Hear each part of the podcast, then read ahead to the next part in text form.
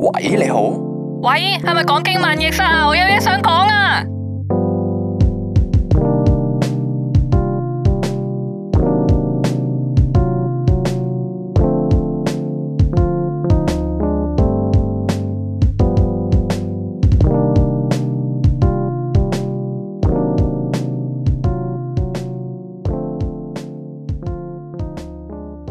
但係原本今日一發咧，應該係開場白嗰個嚟嘅。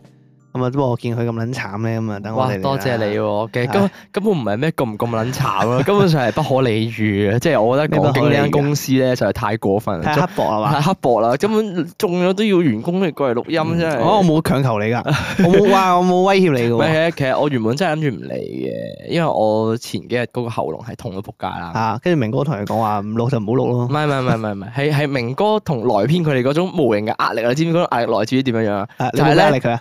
冇啊，淨係叫佢 come on，就係 Come on！就係就係我我中咗佢話冇所謂，我冇所謂啊！跟住問萊編你冇所謂啊？我我唔冇所謂驚啊啊！咁樣係咯，我哋係唔驚啊。咁咁跟住咁大佬啊，咁我係病人，我先係病人嗰個嘛，啊我責任去唔好將啲病毒去傳播出去噶嘛，哦，即係我係有呢個責任感，即又唔係可以話你錯嘅咁。即係即係我係有責任唔可以傳俾人，即係你傳咗俾人嘅話，你自己都有啲即係有啲唔開心咯，即係唉因你因為我而中哦咁樣，你唔戴口罩咁，攞翻口罩嚟戴咁啊唔唔使。係咁要所以做。喺度做一招啦，屌你咁咁所以咁咁所以變相咧，今集咧一發係嘅嘅誒喉嚨狀態係非常之差啦，啊係係係咁同埋誒應該個腦會經常輕機啦。啊好咁但係咧，今集又又係萬應收喎。 啊，冇錯。嗱，咁我誒今集我錫住你啊，好唔好啊？我今日我嚇讀晒所有投稿我嘅。哦啊咩又啊唔晒，或者我讀兩篇，你讀一可以篇，留翻啲俾我讀嘅。我讀可我以揀啲短嘢俾你讀好可以唔好順便測試下中咗之後咧，啊？ 究竟讀讀頭高咪有影響？係我留啲短嘢俾你啦，唔好咁辛苦冇冇冇冇，你要唔要幫佢讀啊？唔要唔，要喎。 係喎？點我哋都未解釋點解萊編今日喺度，點解你今日喺度啊？點解你今日喺度嘅？因為今日係五一放假，哦，我以為勞動下添 你要。哦，好啊， 好就啊，咁好啊。咁都係放假咗上嚟咯今日來篇要陪我哋錄兩集嘅，其實喎。係係係係，咁就係萬應室啊嘛。誒算係唔話得啦，我覺得。所以好，我哋今日事不宜遲啊，即刻開始呢個萬應室先。咁啊，今日嘅第一篇投稿咧，就係呢一個一發明哥啊，唔係係一名發哥啊，佢叫哇，佢名係名門個名啊，哦發係頭髮個發。嗰篇啊一名發哥，咁啊就話啦，最近聽完毛毛面嗰集咧，我都有少少關於日本工作嘅事分享。咁啊，其實日本工作文化咧，真係冇大家想象中咁差嘅。咁啊，舊年公司咧派我去日本做嘢，做咗三個月左右。誒、咁好嘅，有公司會派去日本做嘢，哦，係咪咩大公司嚟？應該係。誒，我有個同事啊，唔係同事之前，我有個有個 friend 嘅家姐啦，好啊複雜啦。係我諗係做啲大嗰啲連鎖嘅美容公司啦，係咁佢唔係做誒，佢唔係做嗰啲前線嗰啲，我諗係佢做 office 嗰啲。係咁咧就話説咧，好似話佢香港呢邊嗰間分店咧，定唔知分公司咧要執啦，就要刪咗香港呢邊個公司，咁佢咧就誒冇炒到佢，就俾咗幾個 option 佢就話嗱，你可以選擇去我哋公我哋公司其他國家嘅嘅分店。啊有新加坡、日本同英國咯。嚇。哦佢而家 so far 係好似揀咗佢仲喺嗰，邊啊？佢去咗日本啊，而家好似係仲喺嗰邊？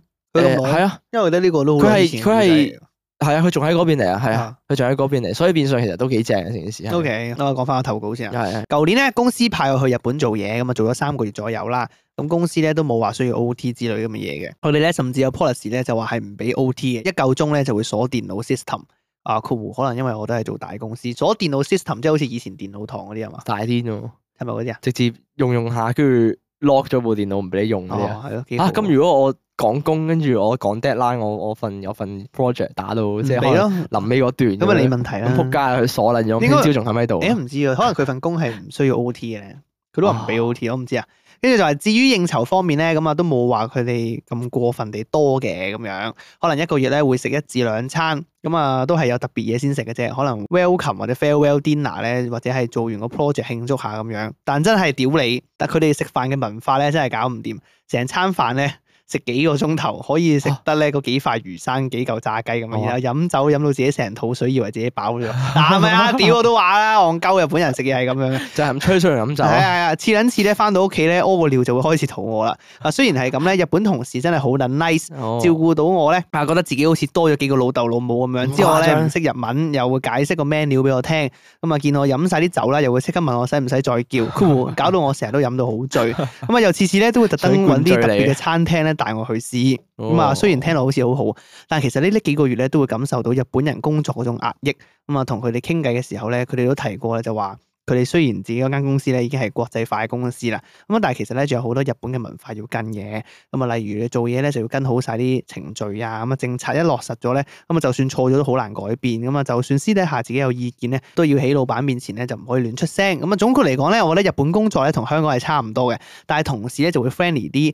佢話 Fanny 過啲閪香港人咁樣。講翻自己先，咁啊其實咧我自己喺日本咧都已經好壓迫㗎啦咁樣。哦，佢話佢自己喺日本嗰三個月都好壓迫。咁咁啊，自己公司都算新人啦，好多嘢都唔識啦，又話自己一個過去咁樣，想問咧都冇人俾佢問。咁啊，加上咧都算係大 project 嚟嘅，咁啊，然後咧又好大壓力。咁啊，另外咧我自己本身又唔識日文，咁啊，加上獨撚冇朋友，想揾人傾下偈咧都好難，嗰種孤獨感真係好強烈。好彩日本交通都幾方便，咁啊放假咧可以周圍走下、散下心，先捱得住。咁啊，想借全港最多外地港人聽嘅 podcast 問下。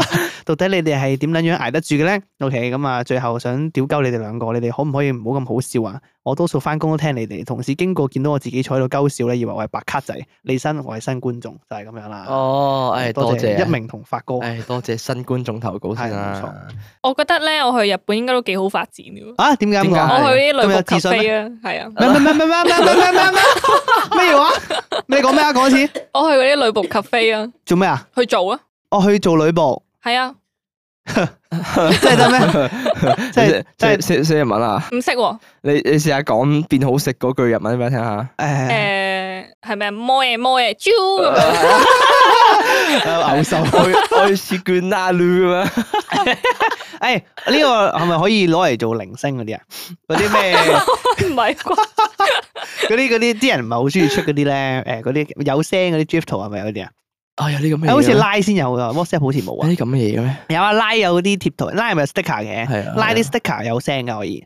啊係啊，如果我哋用拉出啲 sticker 啊咧，即係就我可以 send 我 send 出嚟嘅係會有有係啊人會有聲出嚟㗎，可以出萊編嘅冇嘢冇嘢招， 冇人會想用㗎喎。會會唔會有人啱啱已經錄低咗 我唔知攞嚟做自己零食？誒，如果我掉你一個嗱，假設假設嘅情況係咁樣啦。誒、如果港經已經係一間大公司啦，OK，假設啊，咁啊，我要掉你去，我掉萊編去日本深造，咁啊，可能同嗰邊啲畫師交流下，或者喺嗰邊同哦其他頻道交流下咁樣，你禁唔禁止佢啊？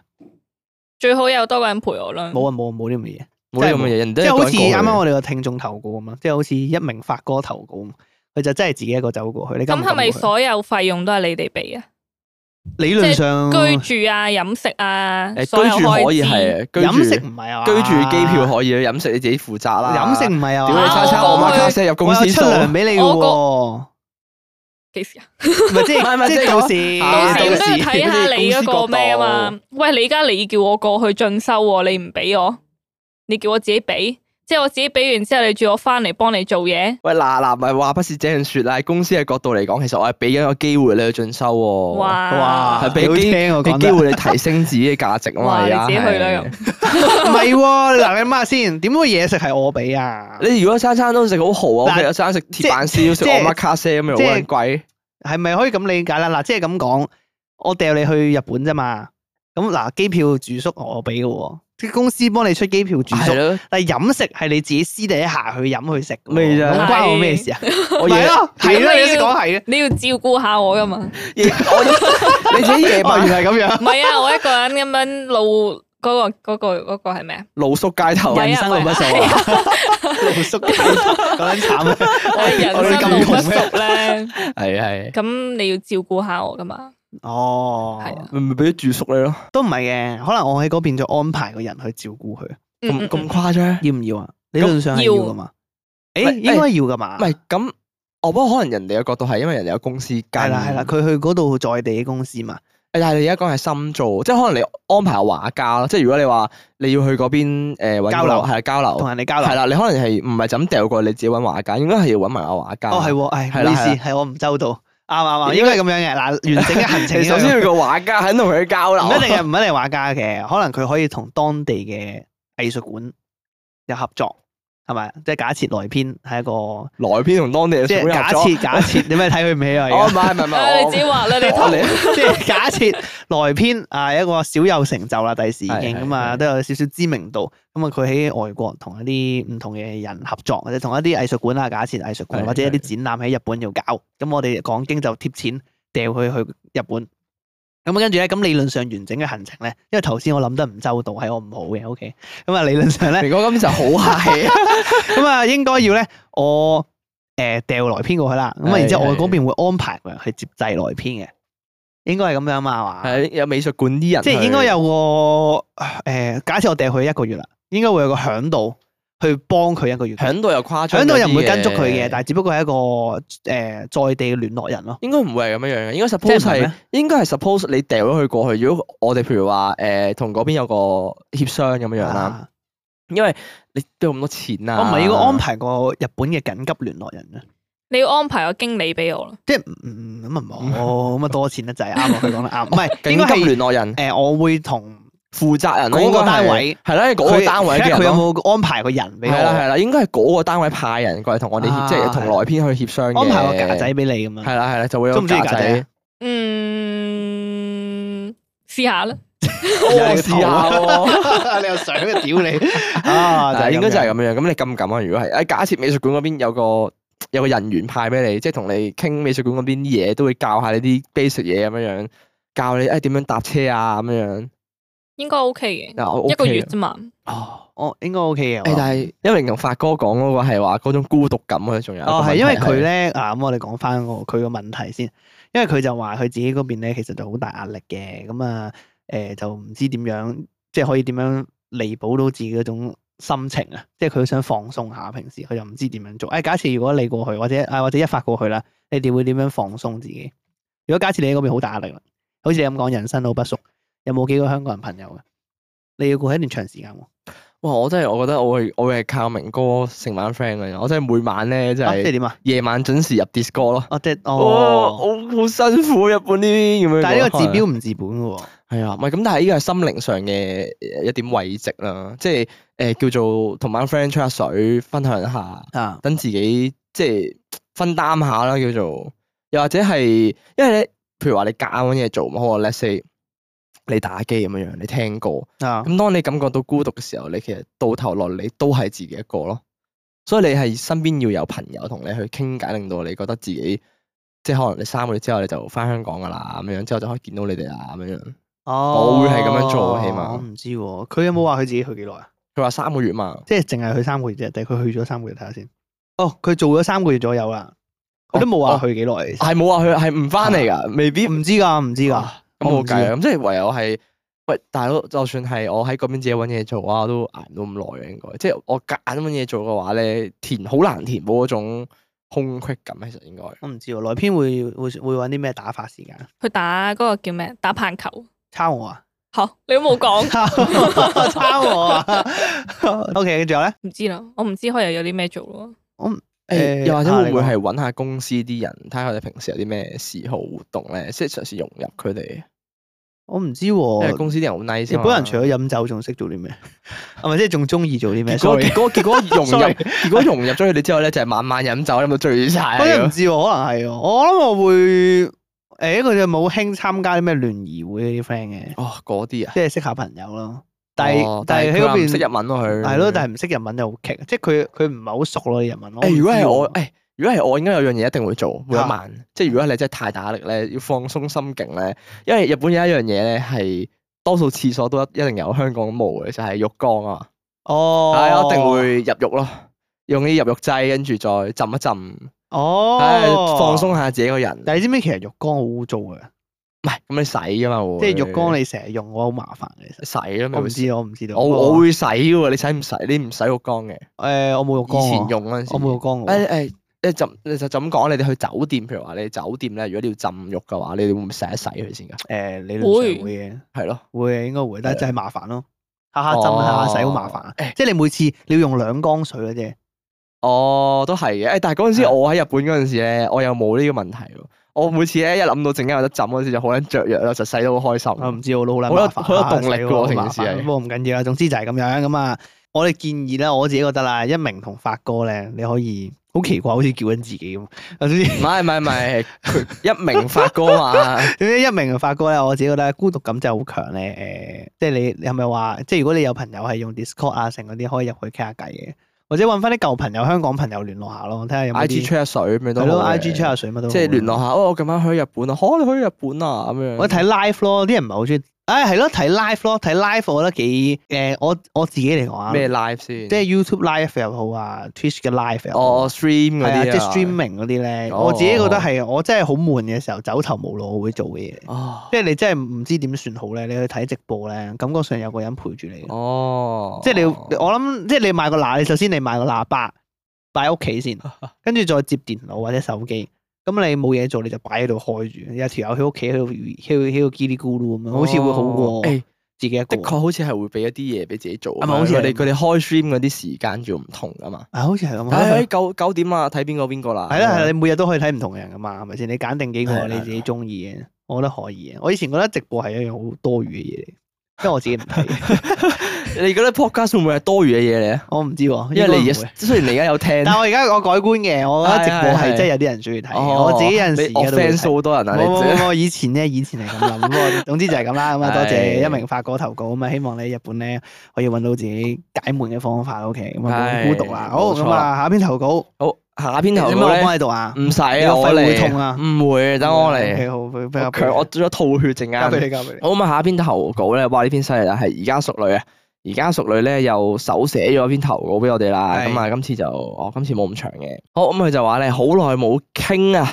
話你哋好啊，明哥同我發。咁啊，而家熟女咧又翻嚟啦。咁啊，因為咧翻新工嘅關係咧，所以咧就冇乜時間寫嘢，加上咧又要全工讀。cool 半工讀咧，即係兼職工全職學生咁啊，但係咧我就係全職員工嘅夜校學生，真係好唔夠時間用噶。OK，好咁，不過咧佢就話咧咁啊，最難嘅時刻咧已經過咗啦，翻政府工咧就已經 settle 咗啦。咁講少少關於加拿大嘅政府工 system 啦，佢話哇。Federal government cool 聯邦政府啊，就呢、個誒 provincial 係 government 係誒、省政府啊，同埋呢個 mun munis 係咪啊 municipal municipal 哦係咪啊 government 係咪哦係啊 municipal government 啊市政府哦嚇。咁啊咁啊。大家嘅營運方式咧都有少少分別㗎，咁啊不過咧就大部分嘅人工咧同福利都好好啊，咁入政府工嘅原因咧都係因為咁，佢話咧佢嘅 benefit 咧好啦，咁啊佢哋咧就唔係計強積金，係叫做 PNSION 啦，啊哦我唔知有冇讀錯啦 pension 啊啊 pension 啊，咁啊養老金咁啊好正噶，咁佢話咧你出一啲啦，咁公司咧又會再出翻嚿錢再放入去，咁啊供夠廿幾年咧就叫做 full pension，咁啊即係政府養你，幾好噶。我而家咧入咗省政府交通部嘅 fi- finance department，哇、都幾犀利喎！政省政府管 finance，喎省政府嘅會計部門啊，誒 finance 資金啦、財經部門啊財經啦，啦係啦係啦係啦。話依家咧又讀緊會計添，咁啊讀會計師牌咧要工作經驗嘅，咁所以咧呢份工咧就 perfect 啦。哦，我話同加拿大工廠妹一樣啊，咁啊一路做嘢。一路聽講經，超正感嘆號。佢就話咧咁啊，E.P. 三廿二咁啊，講下誒呢個姊弟戀啊。咁啊，其實咧而家咩時勢啊，仲有咩問題咧？咁樣樣佢話咧一段關係，男男又得，女女又得，男女又得，雙性又得。咁年齡大差距有咩關係咧？我同我而家嘅男朋友嘅關係咧都已經超過四年啦。咁啊，我係大佢十二年嘅。啊大佢十二年啊，哦你繼續啊，你繼續讀埋先，佢話只要咧係兩個相處方式溝通好咧就得啦。咁啊，在意嘅咧就唔應該係其他人，而係當局人。咁啊，祝福大家咧甜唔甜蜜蜜一發咧就快啲揾翻個盤。OK，多謝你。佢跟住咧就想講呢個第三十四集，咁佢就話咧英國菜貴啊，咁啊加拿大啲菜咧都一樣咁貴。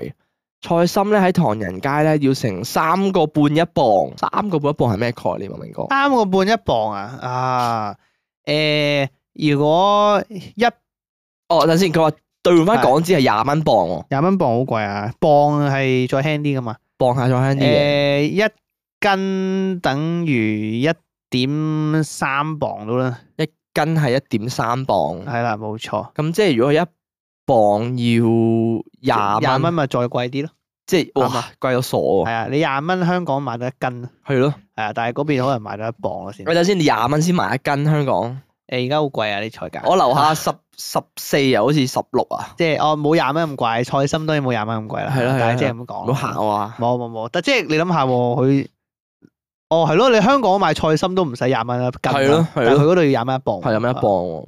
好咁跟住佢話咧，咁啊其實由疫情開始咧，都有試過咧自己種下嘢噶，都會有翻啲心得。咁啊而家咧識種啲簡單嘅嘢啦，咁啊例如 strawberry 啦、spinach 啦，啱啱明哥話嘅菠菜啦，咁啊誒生菜啦，咁啊種下花添啊，仲有咁啊喺公司咧種下呢個長綠啊。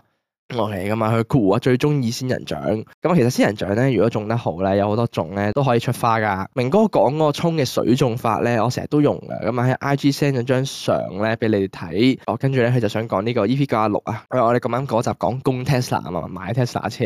佢就話咧講到 Tesla 車嘅供款咧，佢話喺外國啊，酷美加啦。咁啊，供車咧其實係好平常嘅事，唔係個個咧都可以一筆過咧咁俾晒成架車嘅錢㗎。咁啊，我都係屬於咧供車供樓人。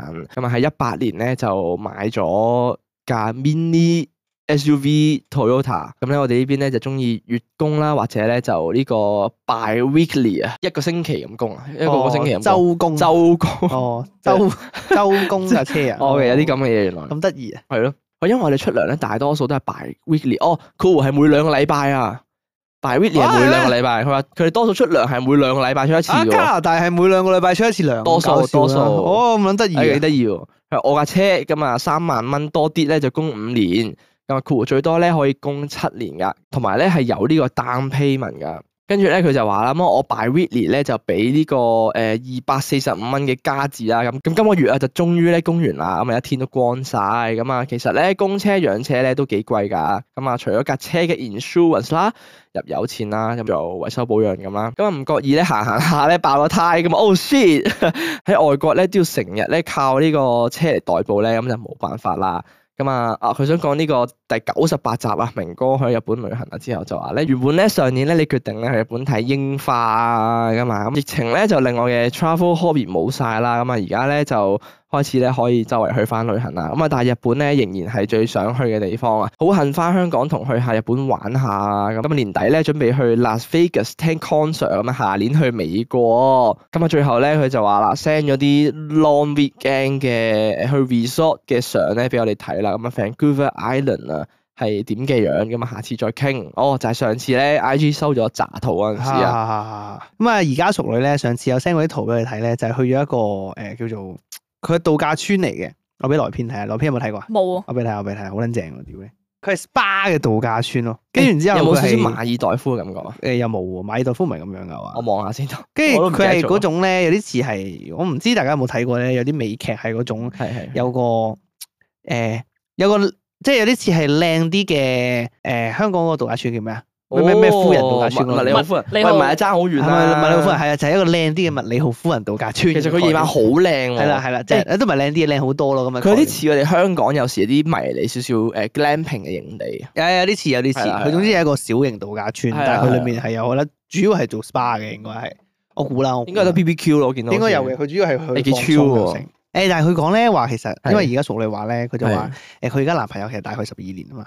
係佢帶佢男朋友十幾佢帶佢啊男佢男朋朋友友大，係啊啦佢大子弟佢十戀二年係啦，子弟係戀係係係啊，誒我不嬲都中意姐姐㗎啦你。但係因為我唔知大咁多，我自己接唔接受咯。因為其實我嗱，我不嬲都覺得哦，即係年 let's say 紀爭幾遠其實係冇所謂嘅。即係譬如話誒，可能我有陣時網上面咧見到有啲富豪咧， 即係八即係十姨歲啦姨，嗰啲唔啊，係八十歲有個富豪啦，然之後佢老婆係三十歲、廿幾歲嗰啲咧， 即係嗰啲通常我就冇乜，所以我我唔我唔我唔批評咁多啦。你你即係可能係真，你口可窒窒能喎係真愛嚟嘅，係咪先？即係我哋好難去定斷咁多呢啲咁係嘅嘢。係係咁啊，，因為再加上成日十二年，我自己覺得唔係話一個好大嘅差距嚟嘅。尤其是想象下，誒、你廿歲啊，誒、出到嚟揾嘢做，跟住有個卅二歲嘅，嚇，你覺得 O 唔 OK？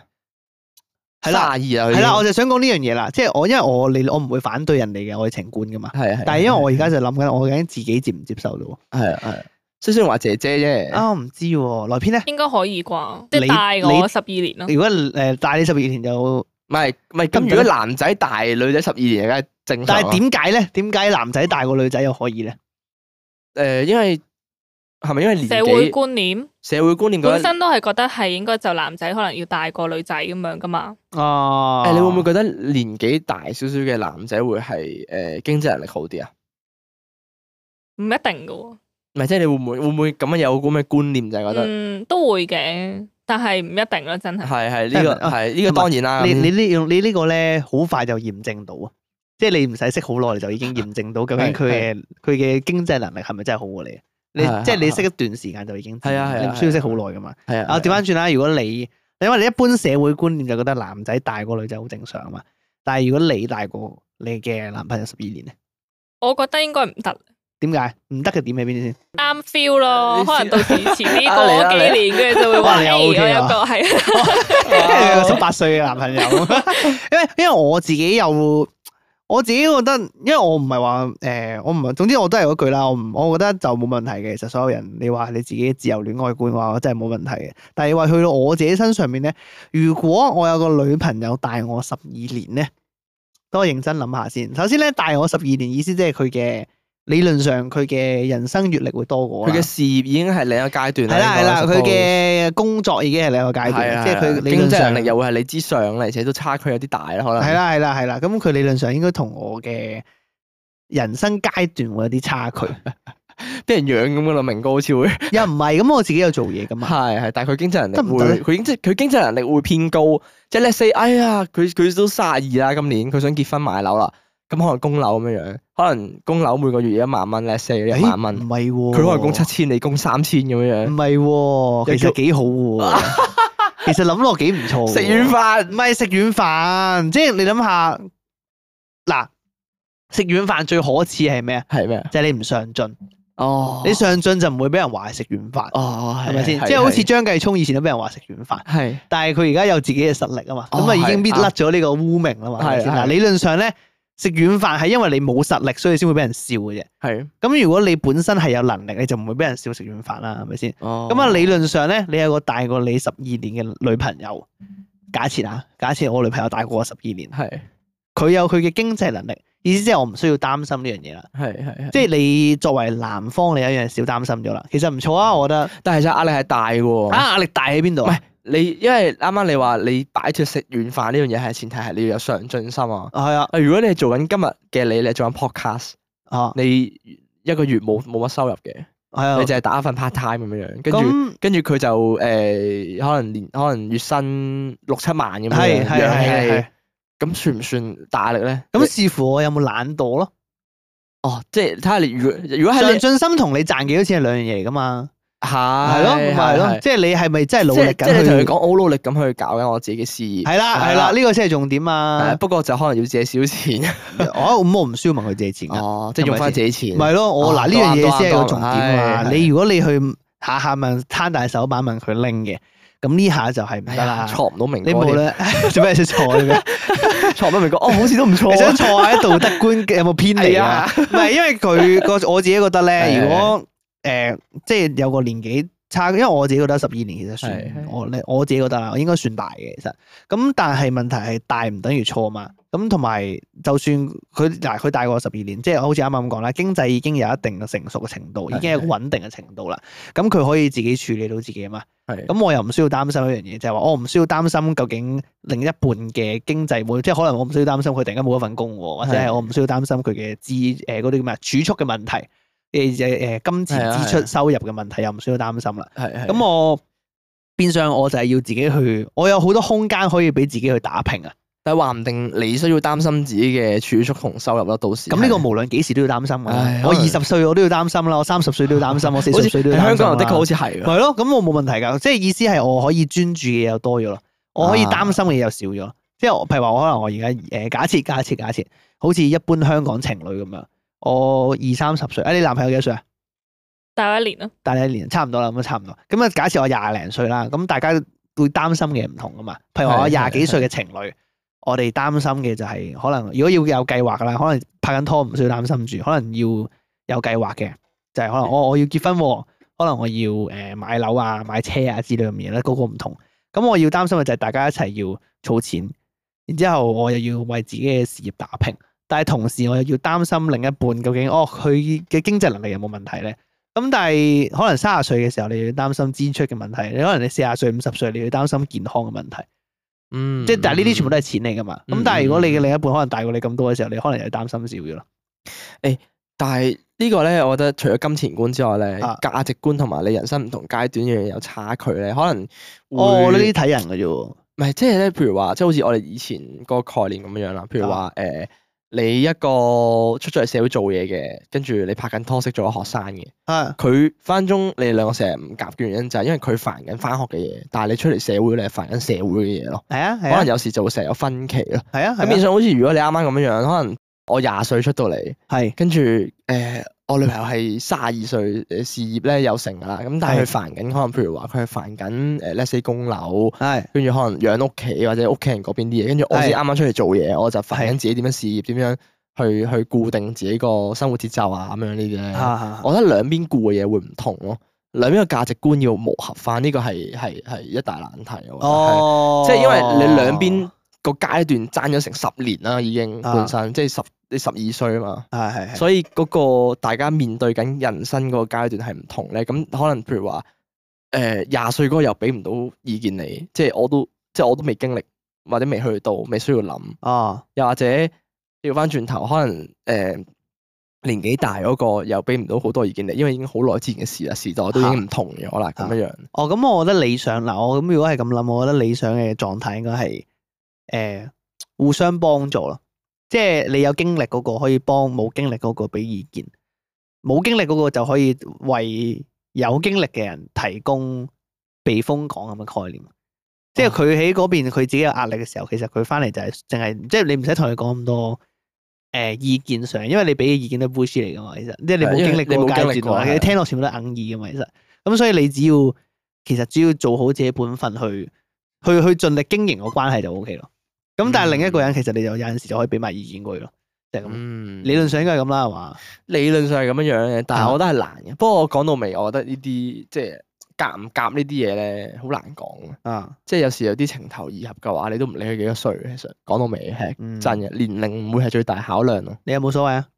誒、如果好夾嘅話，其實我冇所謂。即係你個女朋友大過你十二年，假設十年啦，十年啦，係冇啦，十十年啦，年啦，差唔。多嘅其實，如果佢真係好夾好夾嘅話，我覺得我冇所謂你。冇所我謂嘅，冇所謂，即係 let's say 可能今日我廿五，係係，佢哇佢三十五啦， 誒係喎，三十五佢喎，三十五突然間有冇所謂啊？我你有冇諗哇啊？好大壓力，要結婚啦。有冇所謂？唔一定人哋冇催你 啊。唔係咁，喂黐線，人哋我覺得卅去到女人去到三十五歲都唔催你嘅話咧，啊你就算係你自己都有壓力啦。會咩？有啲會想，喂屋企都會覺得，喂你同女，但係你另一半冇所謂喎，嗯另一半都冇所謂。咁睇下佢想唔想結婚咯。因為通常你女仔會唔會擔心啊？來篇如果去到三十五歲，你我今覺得應該唔會喎。即係啊覺你唔得會啊？係啊，唔結婚咪唔結婚咯，哦，即係你哦，即即係係諗自住己一個冇問題。啊，不過係啊。而家啊，唔係唔係話講自己一個，即係你係有男朋友嘅情況下我覺得都冇問題。都冇問題嘅。係啊，只不過係你哋嗰即係 keep 個住拍名拖模義式上係調轉咗啫嘛，即係轉咗第二哦個，名啫嘛。哦，即係但係名你哋都名係分又好似照冇相咁處嘅重要啦，而啫家。係哦啊不過相處嘅都一樣。哦誒好似係啊即係人都係同一個啫嘛啊，。好似係啊。我無論拍拖定結婚都係咁。而家係的確多咗呢樣嘢。誒，我唔知趨勢。喎，但係有啲人話結咗婚係唔同啲嘅噃，誒，即係嗰個相處係有啲唔同嘅喎。結咗婚，即係你嗰 個 Sweet 啲啊，唔係唔係，即係嗰個意義上係唔同啲嘅喎。我又覺得差唔多啫，即係只不過好似係多咗個承諾，但係嗰個承諾都係即係可以話 都可以可以打打開開就係啊，我都可以打破，哦我就都出軌嘅係啫。啊，我都係係啊離婚。嘅 啫。所以我覺得結唔結婚其實唔重 好要咯兒。戲啊成件事。我唔知喎，而家嘅價值觀可能會覺得呢樣嘢哦冇乜誒不過所謂。而家的確係。我唔知，我未。結婚，我真係答唔到啊而。家的確係係嗰種叫咩啊？即係多咗啲係唔結婚咯，即係 keep 住拍拖同居啊，啊，即係但係即係一路正常生活，但係就唔結婚，就係唔結婚。啊，我我印我印象中，我識都有兩三 pair 係咁樣樣。啊係啊。誒，我唔會透露係邊個啊，你唔使望住哦我。我都冇興趣，我都唔識嘅喎，應 該。O K，不過總之就係冇錯咁樣。咁啊，多謝而家熟女投稿，係多謝你咁啊，投稿多謝你逐個逐集逐集咁樣反應俾我哋聽。O K，好。咁啊，下一篇投稿，下一篇投稿咧就係呢個眾女尋鳩千百度。哇！咁啊，Hello 一發明哥，唔知你哋記唔記得我咧？我係嬲鳩啊，cool，但係唔嬲鳩啦。我嬲鳩即係哇，好耐啦。唉，嗰個之前誒玩佢有玩個交友 Apps 咧，後尾條友又理下佢，又唔理下佢嗰個啊，嗯有冇？印象？咁啊，別來無恙啊嘛，咁啊，我終於放下啦，亦都想同大家咧 update 下我嘅故事，好、哦簡單話俾新聽眾聽下啦。啊，好似萊編咁樣呢啲人啊，佢唔知啊嘛，係啊，你唔知邊個啊？ 身為係身為我哋嘅誒呢個 I G 畫圖畫師，係畫師身為我哋講經專用靈魂畫畫師，師，但佢唔唉聽我哋嘅集聽我哋數。O 啊 K，好。都唔知你發生咩事。誒，你自己平時集數會唔會聽翻噶？唔會。都唔會嘅。咁我自己知自己嗰個集數講嗰啲咩噶嘛？哦，幾嗯灑脱啊！OK，好，最主要咧就係識咗個越南人 online 十個月，咁啊最後咧俾人派好人卡咁樣。誒、佢上次冇講係越南人嚟嘅，好似。有，好似有咩講我記得好似係冇講係係是但上啦網上網識噶咁嘛。啊，話説咧，我俾阿越南仔咧話個樣 OK only 括弧。屌佢老味，佢嗰陣 嗰陣咧已經變咗個肥仔，仲係一個唔靚仔嘅肥仔。然後咧同我講點解？你係咪俾邊個人傷害咗啊？哦，係啊，係啊，嬲鳩啊！我嬲鳩係男仔嚟嘅喎。嬲鳩上次有冇講佢係男仔啊？吓，嬲哥係男仔嚟嘅咩？上次好似冇提供過，佢冇講佢係男定女啊？可能上次死！咯！啊，總之嬲鳩係男仔嚟嘅，OK，咁啊，然之後咧，佢俾阿越南仔咧就話佢啊，做咩肥咗咁多啊？係咪俾邊個傷害咗啊？咁啊，嬲鳩就話啦，哦，我心諗咧，撲你個臭街，咪你咯，屌你！咁啊，佢 仲佢仲要咧好心咁樣介紹咗個 Apps 俾個色仔，話啦哦，因為咧佢就喺嗰度咧就識咗佢嘅現任嘅 Cool，記住呢一個 point，OK。咁我咧，我前幾個月咧，哦，係其係實就係係新啊！啊做咩啊？咩係啊？我突然間醒起，好似係有講過佢係我唔男知，我記嘅得好似冇喎。誒唔不過緊要啦 anyway 係 anyway，咁啊，我前幾個月咧，其實真係心理好唔平衡，咁啊覺得自己係咪真係唔夠好咧？但係咧，我亦都同自己講啊，如果人哋睇唔到我嘅話咧，係因為我唔夠努力，所以咧就要裝備自己，做運動啊，愛自己多啲啊咁樣，嗯因為咧連自己都睇唔起自己，就冇人睇得起你噶啦。係咁啊，咁同一個時間咧，我都有好奇佢嗰個所謂嘅絕世好 Apps 係乜嘢啦。咁我就 download 咗落嚟玩下係係咁啊，哎呀，誒真係俾我遇到我而家呢個法蘭西冷坦噃，OK，咁哇啊，法蘭西咪即係法國咁樣，法國法蘭西人啊， 原來哇咁撚犀利，咁啊佢對我咧真係唔錯㗎，雖然冇我想象中嗰種法國浪漫，咁啊但係大家相處得幾唔錯嘅。Cool，係其實咧我同佢都係拍咗兩日拖咋。吓、屌你啊！啊！嗱呢啲唔可信，呢啲話俾你聽，呢啲熱戀期嘅嘅嗰啲嗰啲視像嚟，我覺得呢個係唔可信。咁啊一見面咧就即係即刻起埋一齊啦。咁啊 LMAO，LMAO 係全稱係咩啊？誒 love my S O 咁啊，好呃似係類似啊，即係笑笑死啦。啊， OK，係咁啊，啊加加埋埋咧就開始傾偈啦，都真係見面，咁啊都唔知有冇一個星期咁樣。啊咁哦， anyway 咧，咁可能而家都仲係蜜月期啦，咁啊，但係咧，我覺得揾到個自己中意，亦都中意自己嘅人咧，都算係一種幸福嚟嘅，哈哈。咁我希望咧，如果大家喺愛情嘅路上面覺得好迷茫咧，咁啊真係唔好諗咁多啦，做好自己先，咁啊或者令到自己進步先，咁放棄咧都唔係一個問題嚟嘅。咁啊，但係咧唔好放棄自己，唔好覺得愛情大過天。咁啊，仲有好多愛你嘅人喺身邊噶。酷屌，你睇下明哥買幾多手信俾你哋，啱嘛？真係啊。哦，你睇我幾愛你哋係咪？ 咁啊，但係咧，其實我投稿咧，亦都有個問題想問兩位嘅。咁啊，其實咧，我同佢啱啱一齊咗兩日啦。啊咁而家咧就考緊試，咁啊考到下個星期咧就會即刻飛去一個好遠嘅城市三個月 internship 啦咁樣。咁啊，鑑於咧我同佢真係啱啱一齊啦，我諗緊我有咩方法可以同佢維持關係，因為咧我真係有少少驚我哋嘅 bonding 唔夠強。咩叫 bonding 唔夠強啊？邦定即係我哋 bonding 之間類似聯繫啊係聯繫牽哦絆。牽絆唔夠強。係 OK，好，係我哋嘅 bonding 唔夠強。係啊所以咧，想問下兩位有冇咩意見可以令到我哋呢三個月唔使淨係 morning and good night 咧？咁啊喺度咧想同越南仔講聲多謝，因為咧你令到我揾到呢個咁正嘅法蘭西冷坦進行法蘭西濕吻，亦都咧多謝而家呢條仔咧令我有被愛嘅感覺。咁啊，多謝讀到呢度，cool。咁耐冇傾偈咧，真係比較長啊呢段嘢。咁啊，by the way，真心建議一發咧用下呢個 Bumble。Bumble 啊，Bumble， Bumble，Bumble，係啊希望 B ，Bumble， U M B L E 啊，我哋係 Bumble Bumble，咁啊咪希望你咧揾到另外一半來一發啦，咁樣。哇 O K，後面有個槍同埋飛機嘅標誌。O K，咁啊，多謝呢一個眾裏尋鳩千百度啊，即係曾經嘅嬲鳩啊。O K，好，多謝你投稿，啊，OK，多哎謝多謝你嘅祝福先。幾好誒喎，。但係但我我我一路好奇咧，係係喺 App 識噶嘛，係咪？係啊，即係咪現實都見咗面㗎啦？見咗啦，佢哋見咗啦，哦都話可以嚟個法蘭西濕吻啊，已經，你仲法未蘭西見濕文 O 喎。 K，誒，有冇咁有冇咁容易 match 到啊？唔知人哋就係有喎。你喂，你有冇諗過啊？咩啊？可能你有問題啊？我有可能唉咁大喎，即係個個都容唔容易 match 到。咁死啦！咁睇嚟唔我知問題都喎幾嗱大啊。但係你有冇用過 Bumble 啊？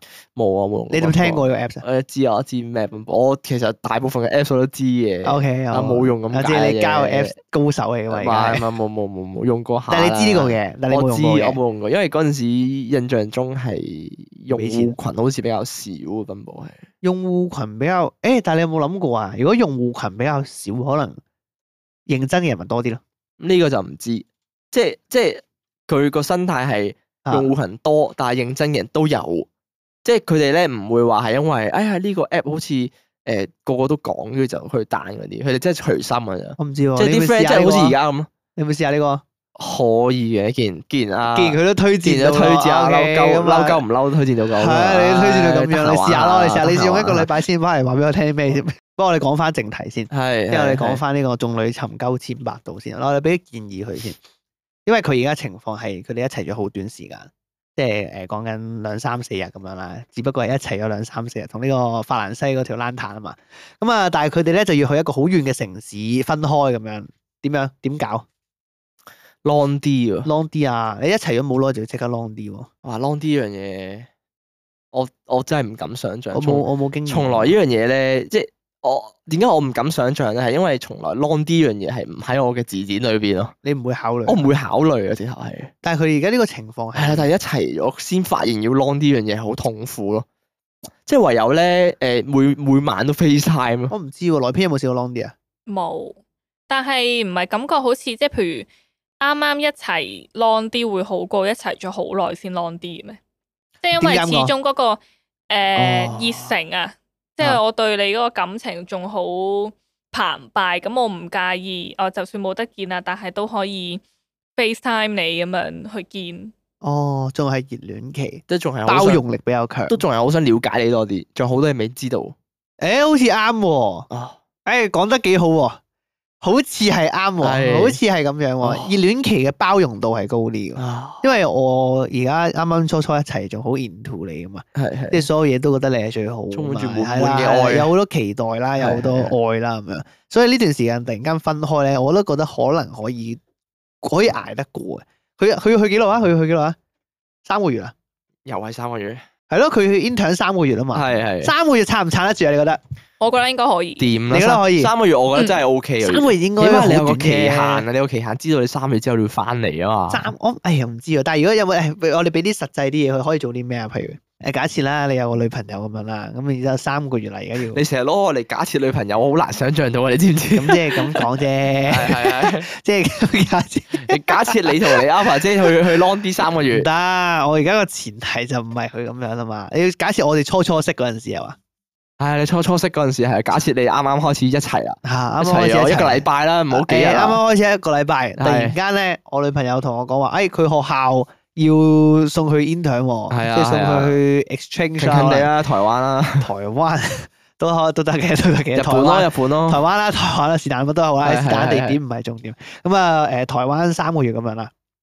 誒唔係喎，地點可能係一個重點嚟嘅喎。遠啊嘛。如果有係嘛時差咧，哦，咁日本啦，日本啦，日本一個鐘啫喎時差。如果佢係遠啊嘛，係嘛？佢話一個頗遠嘅城市啫。哦，頗遠嘅城市咁都應該幾遠嘅喎，應該時差都大啊。嗱，假設我哋假設下先嚟個假設，我哋假設佢去美國咁樣啦，哦誒加州去去加州，我女朋友去咗加州，加州嘅時差同而家爭幾遠睇下先。哇，唔係你如果喺美國嘅話咧，係顛倒嘅直頭 係。誒，我唔知即喎。係如果而家誒我哋而家喺香港嘅晏晝五點四十七分，佢哋嗰邊就係凌晨嘅五點四十七分咯。誒啊冇啦，哎誒我哋而家第一個 show 出嚟係三藩市，我哋佢三藩市嚟咗你知。而家係我哋係晏晝五點四十七分啊嘛。係如果三藩市咧，而家係凌晨嘅兩點四十七哦佢分哋，咩凌晨兩？佢哋係減十五個鐘頭嘅，十五啊！係佢哋慢我哋十五個鐘頭。哇咁嗱，如果係有時差太遠啦，太遠啦！佢講城市咋，城市嘅誇張。你你應該將個範圍一係台灣、日本，一係中頗國遠呢啲嘅地方城市咪同頗遠嘅國家係一個概念嘅啫，我覺得有分別嘅咩？嚇嚇有乜分別啊？城頗遠嘅唔城係市同頗遠嘅國家咪有乜分別啊？個城城市市咪未嗰個必國家有入啊邊時。差喎，城但市未必有時差嘛。係即係可能佢都係同一個國家裏地邊方，但係只不過係。哦，係呢個即係可概念啊，係喎 LA ，sorry，哎呀同我埋咩格局啫嘛太細啦係咯我就成諗日緊留喺香港咧，我格局 太細啦，我完全諗唔到咧即個係 意思係天水圍同西環嘅距離。我完全諗唔到呢個意思添。你屌，講你嗰個城市好似國家咁大哦啊！屌，原來呢個意思。屌哦，即係澳洲，係啦一個係 Melbourne，係啊，一個係 Sydney，咁係咁嘅你意思係嘛？一個頗遠，但係可能呢個城市遠啲啦，但係大都係澳洲哦啊。屌，可能係咁樣你可以解決到啦，冇乜問題冇時差嘅啊冇冇時時差差嘅嘅，冇時差咁就好易話為，有時差就棘啲，有時差因為你你一要下飛子去美國咁 遠，sorry 跳得太撚遠， 因為有時差好麻煩啊。係有時差如果你係講緊好似我哋呢個鐘數啊，我收工，但係佢仲瞓緊覺咧，我好難係 FaceTime 佢嘛。佢瞓醒我又我又要瞓覺啦，係咪先？或者大家做緊嘢，佢又休息啦，佢已經咁呢個有時差就好麻煩。但係如果假設啊，假設佢冇時差嘅，即係同一個國家裏面一個比較遠嘅城市嘅話咧，我覺得應該 FaceTime 咯，我諗都係。 真係 FaceTime 嘅啫。我覺得除咗，但係我覺得 FaceTime 你要做啲特別啲嘅嘢。可以有 surprise 噶嘛？誒，你嚟而家即嚟係咪嚟就係突然間是但一個，跟住就會過去對，即係過去揾對方咁樣嗰啲咯，哦，即係哦等有陣時請個。假去去嗰度揾佢。類似啊，係啊，係啊。哦哦都可以都係個得嘅，都得嘅。唉，都幾好，啊都幾好，應該唔錯。啊或者係誒，我唔知喎，你我可能我會覺得一啲嚇共同活動，例如係睇戲，online 睇戲噶啊嘛，而家可以 online 一睇齊開個 Netflix 出出嚟我唔知喎。 FaceTime。我哋喺異性角度攞翻啲 feedback 先，收唔收啊？我 online- 會噶喎，你 OK 嘅，即係我會同我男朋友，即係唔係 long 啲啦，但係我哋會自己喺屋各自喺屋企，跟住開戲，跟住喺 Discord 度直播咁樣睇咯。哦哦，，係啦係啦，即係一齊睇戲，當唔使出街慳翻咁樣。哦，幾好喎。哦，誒，好似都冇問題啊咁。咁你三個月我諗應該好快撐得要住揾嘅又係要揾啲一齊做到嘅嘢啦，啊一齊係因為係做到嘅嘢啊難。佢又唔似得我哋咁樣可以下打機啊！你打機可以解決到好多問題啊。可能佢成日都 OK 咧哦，可能佢都中意打機咧，我唔知道。我會覺得係成日咧 FaceTime 咧，即係雖然我哋講咗話唉成日 FaceTime FaceTime，但係我覺得生活耐咗咧，情侶之間生活耐咗咧，有時有啲生活點滴咧，可能會會少咗分享出嚟啊。即係點啊？即係咧，譬如話多啲留意自己身邊今日發生嘅嘢，因為你哋而家身處異地嘛，好似我哋之前講 long 啲嘅概念咁樣樣，嚇！多啲分享今日發生嘅嘢俾自己伴侶聽，因為佢唔係身處喺你嗰邊。譬如話，可能你側邊經過，你今日扶阿婆過馬路嘅，咁你都可以同佢講：我今日扶咗阿婆過馬路啊，佢攞住好多袋蘋果咧，我見佢好可憐。即係呢啲生活點滴嘅嘢多啲分享啦，等佢知道你嗰邊個城市發生緊啲咩事，你今日經歷咗啲乜嘢咯。哦，即係唔好因為件事太小事係啊，即係唔就好唔講。係啦係啦係啦，即係唔好淨係因哎為 face 衫就，唉唉誒誒，哎即係即係嗰啲齋吹水，唉今日點啊，忙唔忙啊？例行公事係啦，就係例行公事啊，傾啲好行嘅嘢，要多啲留意啲比較唔常講出嚟嘅嘢，即係一啲係咯，不過嗱，即係咁講係咁，啊，希望呢個眾女尋鳩千百度啦。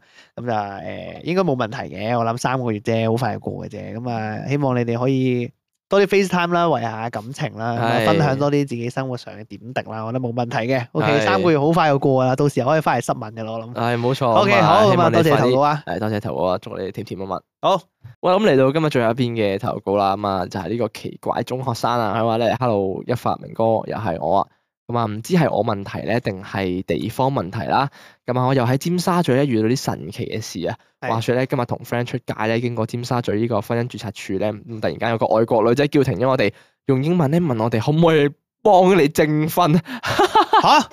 即係點啊？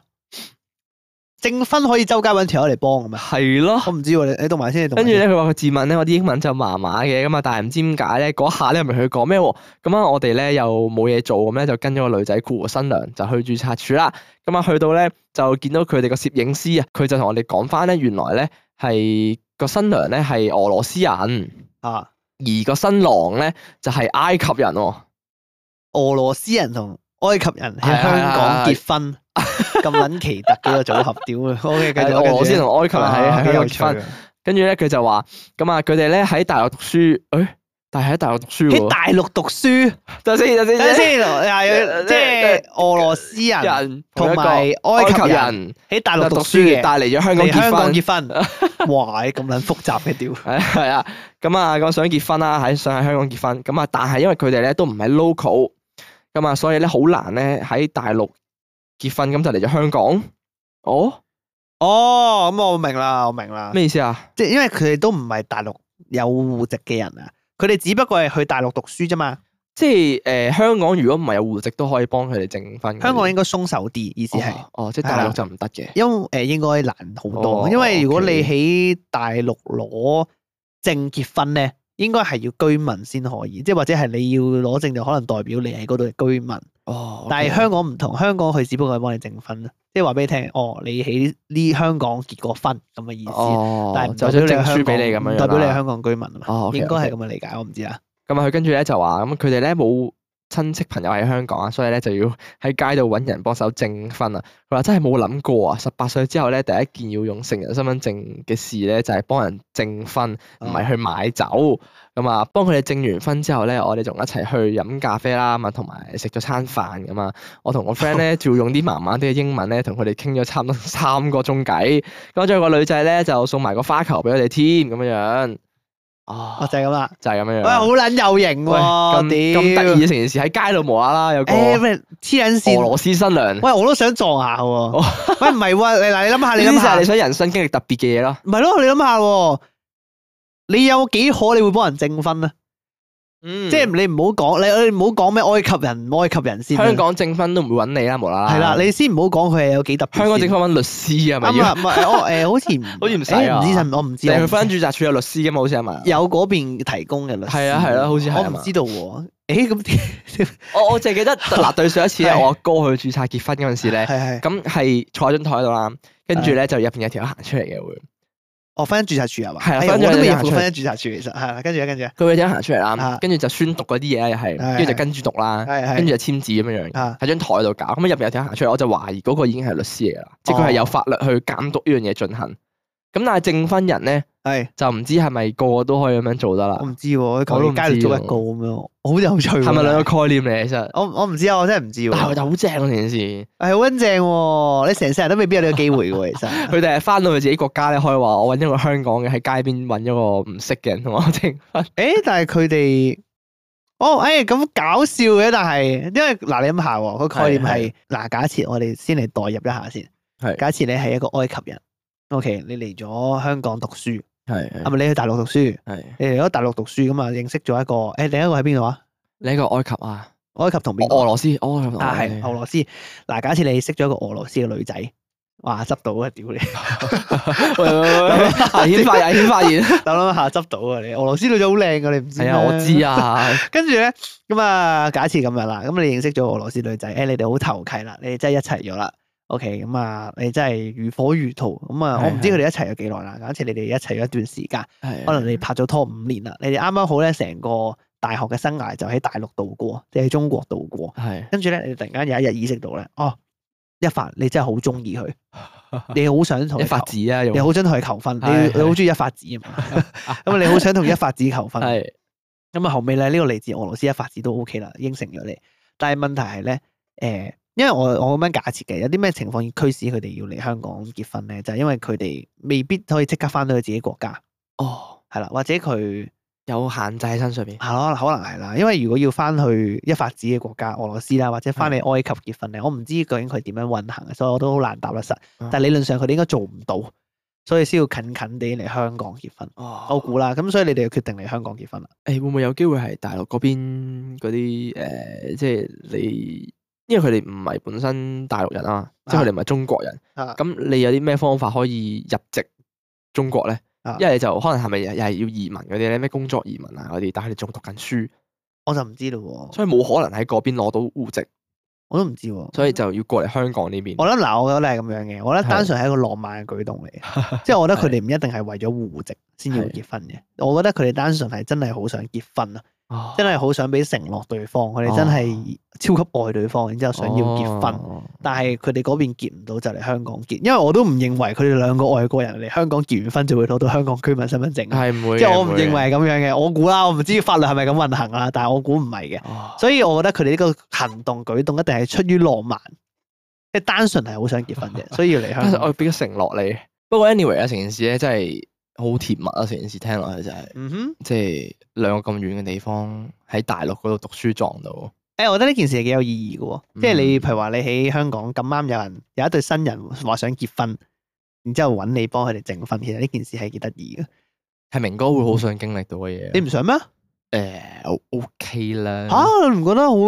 喂，因為成件事聽落去就係好似如果你同啲唔信嘅朋友講佢哋覺得喂係咪㗎？係吓咪估唔到佢係啊？真你又唔係要證明俾人睇，我都係，啊即係你又唔係要即係話我經歷過一樣嘢，唔係咯同一個你又唔係俄羅斯人同周圍晒命埃及人，係咯，你只不過係我會覺得幾特別啊！但係我冇話好想經歷。啊，我想經歷，下喎，你因好想為你好想試下幫啲人整婚嘅，個即整婚人個。概念係咁樣嘅，因但為係唔係喎係係等先，唔好意思打斷咗你係。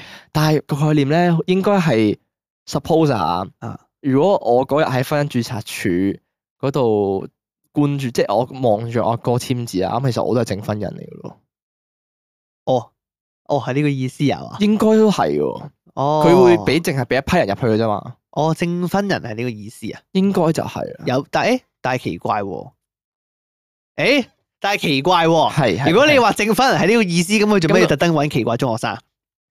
即係可可能以因為佢哋冇冇人其見他證住人，陪佢哋咯。哦，即係即係如佢果想有人陪。係啊，即係唔係好似係一定要有證婚人嘅，但係嗰個就嗱，因為咧證婚人同監禮啊，我頭我上網 search 啊，哦佢話咧兩樣嘢唔同嘅係喎。啊，佢係啊，咧誒監禮嗰個咧，好似係直頭即係要律師啦。係跟住有證書啊，有成嗰啲喎。咁、啊即係誒應該企喺度，即係宣讀嗰啲誓言嗰啲咧，應該就係、誒先係專業嗰個叫監禮人咯。咁哦證婚人會唔會其實就係、因為嗱，證婚律師啊佢嗰啲係寫佢寫住證婚律師咁，所以就啊咁證婚人會唔會就咁坐喺度望住佢哦哋簽字，即即係係哦即係哦要幫手，即係見證咯，幫手見證咯，即係揾人入嚟有一個證婚律師係嚟做法律效用嘅文件。係啦係啦， OK，宣讀誓言咁啊嘅幫佢通哋常係啦婚姻註冊處會提供俾你嘅。係咁啦，係啊，啦另外仲需要一個證婚人。可能要幾個 啊嘛。證婚人係咪必須嘅？應該係，如果唔係佢哋都唔使揾人啦。應該係啊，哦即係我要揾人見。證住呢件事發生，如即係果唔唔係係就就係靠結唔法到律。婚咁樣咯。哦，咁麻煩嘅咩？應該係啊，應該係啊。哦，即係如果唔係，點解有哦時咁都係咁合理啲。係咯哦係咯。係咯係咯，即係如果係做即係如果係做宣讀嗰個就有啲誇張，咁咁啊，仲型咯。 冇可能係做宣讀嗰個唔啦。啊係唔係，即係阿 May 阿 May 係係成件事咪仲型我咯，即即係無啦啦去望住你簽字啊！係即係佢揾你做證婚人係喎，係即係突然間，誒你好得意喎，因為嗱，我我自己覺得 好，我自己覺得好有型嘅成件事係係有兩個，有一對情侶啦，係誒呃佢哋喺香港，即係人即係好似人生路不熟咁樣啦，然之後佢身處異地，但係佢哋就真係當下就好想去。去圓滿自己嘅婚姻咯，即係佢哋真係好想結婚，去鞏固自己關係，想俾對方一個承諾。嗯當下就真係想做，但係佢哋臨時臨急揾唔到證婚，因為必須噶嘛。然之後就哎今晚見到一發喎，哎一發你可唔可以幫我哋做證婚啊？你嗰下意思就即係你見證咗佢哋嘅結婚姻咯，係你見證咗佢哋人生嘅另一個階段咯。係，因因為我哋應該假設所有幸福都 係婚姻都係幸福美滿嘅嘛，係咪我可先？以想象到佢啊 panic 嗰個位咯，即係可能其實佢哋未必係當下就想結婚嘅，即係可能係啊想結婚好耐噶啦係，但係揾唔到人啦。係啦，香港跟住發現唔係，即係可能發現誒香港先有得註冊。哦，但係要證婚人喎。唔係，可能佢唔知要證婚人㗎，未人哋哦國家未必需要，可能香港法律需要證婚人啫。係哦，啊啦，我假設可能係咁樣樣，嚇跟住佢哋以為就咁誒去揾律師監住你簽字就得啦，點知係啊原來唔得，要證婚人喎。哦，起碼跟住一個就咁樣喺婚住日署嗰度吓，證婚人都邊度揾求其證婚人啊？哦誒等等我哋去出係啦去求其揾一個先。跟住跟住佢話係咪咩人都可以做證婚人㗎？佢話係啊，你揾個人過嚟啦，跟住就落去婚者樓 下 O，K O K，你話㗎，你話邊個都得㗎。應 啊該就係咁樣樣。係我來比邊度邊度邊個嚟咁樣？係啊係啊，哦，OK，我我比好較似係佢哋唔知道原來要證婚人，佢哋可能哦佢哋可能已經預咗要去簽字啊成啊。誒咁樣好似合理啲，因為佢係臨啦時臨急揾見到佢㗎嘛。啊係啦係啦，臨時臨急，哎呀要證婚人原來，跟住即刻落樓揾咁樣樣咯。哇，仲有係嘅，啊， 成件事仲喂嘢， 喂，啊你得唔得下過嚟做你證婚人啊？誒幾好喎！可能第日佢哋生咗個小朋友咧，可唔可以認佢做契仔 嘅 friend 係咯，你仲要喂重重點係咧，佢哋係誒之後仲要去飲一杯咖啡啦，啊？又食一餐飯喎。即係喜酒啦，哦係係喎，嘛？係喎係嘛？即係跟手飲埋佢喜佢咪酒。飲咯哇！屌，好哇撚犀利成件喎，事搞換埋 contact 咧，第日有啲咩喜訊啊，啊預埋你。幾好嘅啊！所以咧呢個呢件事咧，又話俾大家聽，結婚咧唔一定要用好多錢。係係嘛？即係如果你想 咧， 即係你想咧，咁樣都可以嘅。其實結婚咧，你要擺酒咧係一個形式嚟嘅啫，係係，但係實際上呢個真嘅結婚呢件事其實就係咁樣咯，即係你係係只係可以咁樣就可以係。傳統落嚟就係要誒結婚就係要擺酒啊，要有慶祝又成哦，啊幾有型喎！誒，萊編你結婚想點搞？冇諗住低調結婚，哦咩啊？我有諗住結婚嘅。低調啊，擺唔到酒應該請唔到人，請唔到人係咩意思 啊？冇朋友冇朋友，哦嚇，親戚點咧會啊，冇親戚。 有冇咁誇張啊？係啊，人咁少咩？你屋企？係啊，哦咪，即係諗住住圍內朋友食餐飯咁樣樣。冇朋友。喂即係飯都唔 食啦。啊啊即係我哋咧，即係我哋哋咧，唔請嘅。 哦，哎唉屌，O K，明白啦，唔需要 OK 多講啦。 佢唔反駁住啊，哦請請啊，請實請係啊哦，OK，係好有有有理據啱 OK，錄咗落去啦，已係麥經當勞開生日會 咯。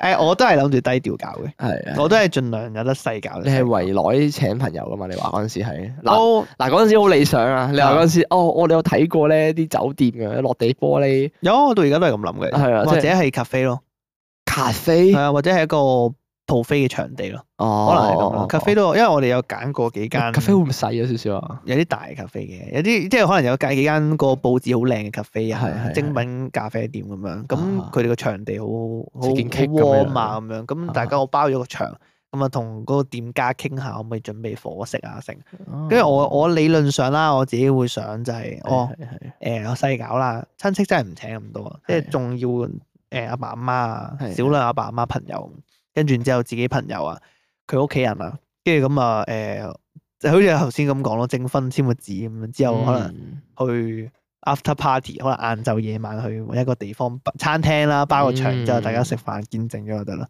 因為我自己覺得搞咁大其實冇乜意思，係係好多嘢搞嘅，其實係要。我記得好似要有份小禮物，即係如果你食飯嘅話，你仲要準備問，即係準備埋嗰份小禮物送送俾你嚟食飯嗰啲。哦送俾啲賓客啊。係係啊。哦，因為我主要係我唔係好明咧，我自己內心裏面啊，我唔係好明咧擺酒嘅意義喺 邊，我真係唔知道。 好啊好愛，我真係唔明嘅，啲人要搞到咁盛大啊。我自己唔係我明其他人嘅意義 嘅，有啲人係覺得傳統要跟足係，有啲人覺得 O.K. 我結婚咁大嘅事，我希望可慶以祝好咯應該係睇，係啦，即應該係係慶祝啊，係啦，慶祝喜慶，越多人係越開心啊！但係我自己我唔理解嘅地方係，因為根據我自己嘅價值觀就係結婚呢啲嘢開心，但係唔係好必要。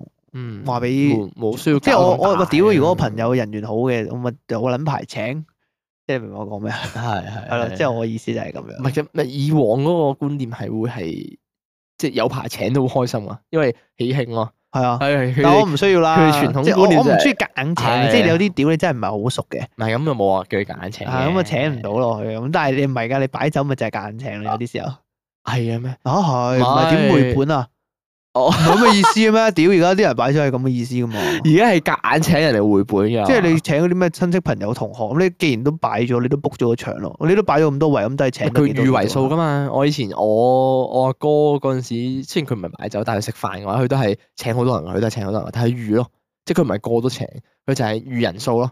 但係我自己，誒，因為我嗱，我概念係咁啊樣嘅，我要請嘅人咧，理論上應該係最親嘅人嚟嘅。係啊係啊。我淨係想咁樣咯。哦，咁我邊有咁撚多咁親嘅人啊？屌！即即係唔想搞咁大，係嗰啲以前同學嗰啲，屌我都唔知請唔請好。係係啊即係咁樣，即係咁嘅意思。即係誒同明哥一齊錄節目嗰個同事一發都唔知請唔請好，仲有內篇啊，係仲有來片 都唔仲知請有唔麒請好麟，啊，仲有阿楊啊，係唔係知諗下 咯。開一唔理台啦，嘢，我喂喂， 請你咩？我話唔理哦我唔理呢度啊，啊，唔理就啊冇啦，請你啦，請 你。啱佢先話唔請我哋 OK，咯，好， 總之就係係就係咁樣樣啦冇錯，咁我覺得呢個經歷係幾有趣嘅。係係幾特別啊！咁啊，多謝呢個奇怪中學生投稿啊！係多謝喬偉中學生嘅回歸啦，又咁啊！今集咧都不知不覺咧，其實投稿咪讀咗好多篇啦，但係時間都過得特別快，咁啊可能唔知會唔會因為今集我病病嘅關係啦，係所以咧講嘢嘅語調咧其實係慢咗好多嘅。 ，OK，因為個腦咧就 process 唔到咁多嘢啦，咁啊，所以今集時間咧都差唔多啦。如果中意今集內容嘅話咧，可以去 subscribe 翻我哋 YouTube channel 啦，follow 翻 Spotify 啦、IG 啦、like 翻我哋 Facebook 啦。咁如果有咩想揾我哋嘅話咧，可以喺 IG 度 DM 我哋啦、email 我哋啦，又或者喺講英文室度投稿都 OK 嘅。咁我哋所有資訊咧都係喺資訊欄度揾到。咁我哋今集就嚟到呢度啦，我哋下集再見，拜拜拜拜拜。拜拜。